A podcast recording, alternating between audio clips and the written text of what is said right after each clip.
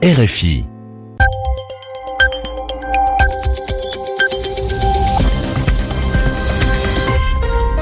Merci d'écouter RFI, il est 21h à Paris, 20h en temps universel. Benjamin Delille. Bonsoir à tous, bienvenue dans votre journal en français facile, présenté ce soir avec Alexis Guilleux. Bonsoir Alexis. Bonsoir Benjamin, bonsoir à tous. À la une de ce journal, J-1 avant le second tour des élections de l'élection présidentielle au Liberia. Certains craignent que la date du scrutin le lendemain de Noël ne décourage beaucoup de jeunes d'aller voter, ce qui pourrait avoir un impact fort sur les résultats. En Turquie, le procès Cumhuriyet a repris ce lundi. L'audience était tendue.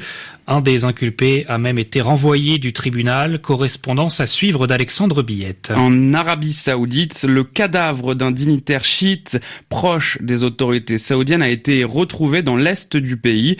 Riyad accuse l'Iran d'être responsable de son enlèvement et de son assassinat. Et puis le pape a prononcé sa traditionnelle bénédiction de Noël. Plus de 50 000 fidèles étaient sur la place Saint-Pierre de Rome. Une bénédiction consacrée aux régions du monde où les gens souffrent à cause des conflits. Le journal en français facile. Au Liberia, les électeurs se préparent à aller aux urnes demain.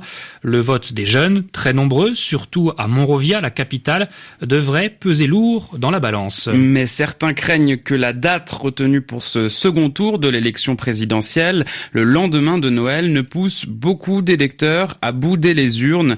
Cette inquiétude est particulièrement vive et présente chez les chrétiens qui fêtent Noël en grand au Liberia. Les explications de notre envoyé spécial à Monrovia, Michel Arsenault. C'est Noël et à la mission internationale de Jésus-Christ de la fin des temps, on ne fait pas les choses à moitié.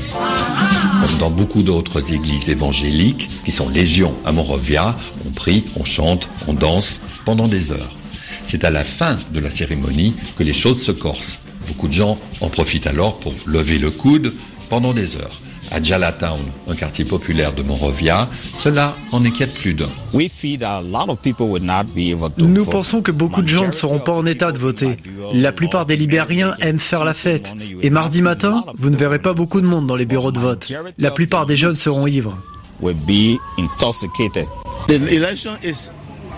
L'élection, c'est le lendemain de Noël et on a intérêt à arriver au bureau de vote très tôt le matin. On sait que beaucoup de jeunes seront ivres, qu'ils auront découché et qu'ils seront en retard. Après, ils vont dire qu'on les a empêchés de voter et ça risque de causer des problèmes. L'absence des jeunes, si elle se confirme demain, pourrait nuire aux candidats qui passent pour leur idole, George Weah. Son parti en a bien conscience. Une de ses pancartes invite même les électeurs à fêter Noël le 29 décembre après la proclamation des résultats. Michel Arsenault, Monrovia, RFI. Il est le principal opposant de Vladimir Poutine en Russie. Alexei Navalny appelle au boycott de l'élection présidentielle du 18 mars prochain. Sa candidature a été rejetée à l'unanimité aujourd'hui par la commission électorale. Il avait déposé cette candidature hier alors que plusieurs milliers de ses soutiens s'étaient rassemblés et réunis dans plusieurs villes du pays. À Moscou, un autobus a foncé sur la sortie d'un passage souterrain situé à l'ouest de la capitale. Et quatre personnes ont été tuées, plusieurs autres blessées. Le conducteur a été interpellé et les autorités privilégient la piste de l'accident. En Turquie, c'est un procès qui s'éternise et qui n'est pas prêt donc de se terminer. 17 collaborateurs du quotidien d'opposition Cumhuriyet accusés de terrorisme ont été à nouveau présentés devant le juge aujourd'hui. Une audience interrompue par l'expulsion d'un inculpé. Ce procès politique, selon les, les défenseurs de la liberté de la presse, va reprendre en mars prochain. Pendant ce temps, les accusés en détention préventive vont rester en prison. À Istanbul, Alexandre Billette. La cinquième audience du procès du Mouriette s'est déroulée dans la confusion avec l'expulsion du tribunal de l'un des accusés, Ahmedchik, qui a dénoncé une justice aux ordres du pouvoir. Si vous voulez faire de la politique, devenez député, a dit le magistrat avant de demander son renvoi. La petite foule de soutien des journalistes a alors lancé des slogans contre le juge qui a suspendu l'audience. Ahmedchik est en détention préventive depuis précisément un an. Trois autres collaborateurs du journal sont aussi en prison. Leur libération conditionnelle a d'ailleurs été rejetée par le juge. Ils resteront donc en prison jusqu'au prochain rendez-vous devant le tribunal le 9 mars prochain. Accusés de propagande et de soutien au terrorisme, les 17 inculpés de Djumouriet étaient soutenus par des dizaines de journalistes et de représentants d'ONG au palais de justice d'Istanbul. Mais la prochaine audience aura lieu au tribunal de la prison de Silivri en lointaine banlieue, un lieu plus difficile d'accès et qui offre moins de visibilité pour les défenseurs des accusés. Alexandre Billet, Istanbul, RFI. Toujours en Turquie, plusieurs avocats et des responsables politiques ont vivement critiqué un décret-loi publié hier. Il accorde l'immunité judiciaire aux civils qui ont affronté les putschistes lors de la tentative de coup d'État en juillet 2016. L'opposition craint que cela ne favorise un sentiment d'impunité et que cela entraîne des violences contre les personnes accusées de lien avec le putsch raté. Le journal en français facile. En Arabie saoudite, le cadavre d'un dignitaire chiite proche des autorités saoudiennes a été retrouvé lors d'une opération sécuritaire. Le cheikh euh, Mohamed Al-Jirani avait été enlevé à la fin de l'année 2016. Son corps aurait été, aurait été retrouvé dans l'est du pays, dans une région où la contestation chiite est particulièrement forte depuis quelques années. La découverte du corps a eu lieu mardi dernier et les tests ADN ont confirmé l'identité de cheikh Mohamed Al-Jirani.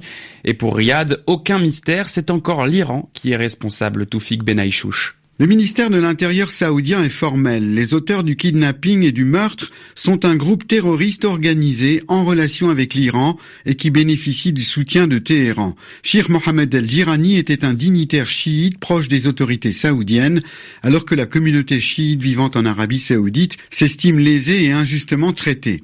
Très critique, il condamnait régulièrement les attaques contre les forces de sécurité. Le shir contesté avait été enlevé fin 2016. Son corps a été découvert à Awamiya, dans l'est du pays, une région qui a été ces dernières années un foyer de la contestation menée par des membres de la minorité chiite. Ce proche des autorités de Riyad avait été la cible de plusieurs tentatives d'attentats avant son enlèvement. En 2011, sa maison et sa voiture avaient été incendiées et des membres de sa famille avaient miraculeusement échappé aux flammes. L'année suivante, sa maison avait été attaquée une nouvelle fois par des hommes armés qui n'avaient toutefois pas réussi à l'atteindre. Merci Toufik Benaïchouch du service international de RFI. Le Premier ministre israélien Benjamin Netanyahou salue la décision du président guatémaltèque Jimmy Morales. Hier, ce dernier a annoncé que son pays, le Guatemala, allait transférer son ambassade à Jérusalem comme les États-Unis. Le pays est d'ailleurs l'un des seuls à avoir soutenu aux Nations Unies la décision de Donald Trump de reconnaître Jérusalem comme capitale d'Israël. Cette décision a provoqué des manifestations presque quotidiennes au mois de décembre dans les territoires palestiniens. Les Palestiniens ont eux qualifié la décision du Guatemala d'acte honteux. Sur la place Saint-Pierre de Rome, 50 000 personnes se sont réunies aujourd'hui pour écouter le pape François. À l'occasion de son traditionnel Urbi et Orbi, bénédiction de Noël à la ville et au monde, le souverain pontife a évoqué les régions du monde où les gens souffrent à cause des conflits et il a demandé un règlement pacifique tout d'or Tepeneag. Le pape François a évoqué un monde dans lequel soufflent des vents de guerre et où un modèle de développement déjà dépassé continue à engendrer de la dégradation humaine, sociale et environnementale. Le chef de l'Église catholique a évoqué le conflit du Proche-Orient où les enfants souffrent à cause de l'aggravation des tensions entre Israéliens et Palestiniens. Il a appelé à une solution négociée qui puisse permettre la coexistence pacifique de deux États à l'intérieur de frontières définies entre eux et reconnues internationalement.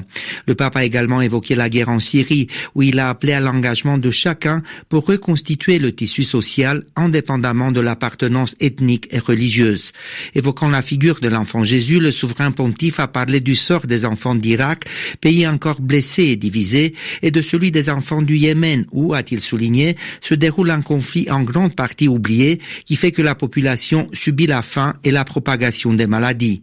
Sans oublier l'Afrique, le pape François a également évoqué d'autres parties du monde où les enfants souffrent, comme le Venezuela, l'Ukraine ou encore la Birmanie et le Bangladesh, où il s'est rendu récemment. Merci Tudor Tepeneag. La reine Elisabeth II s'est elle aussi exprimée aujourd'hui dans son traditionnel message de Noël. Elle a rendu hommage aux victimes des attentats survenus au Royaume-Uni en 2017. Cette année, 35 personnes sont mortes dans le pays à cause d'attentats terroristes. C'est la fin de votre journal en français facile à retrouver sur notre site internet à la page RFI Savoir. Bonsoir à tous.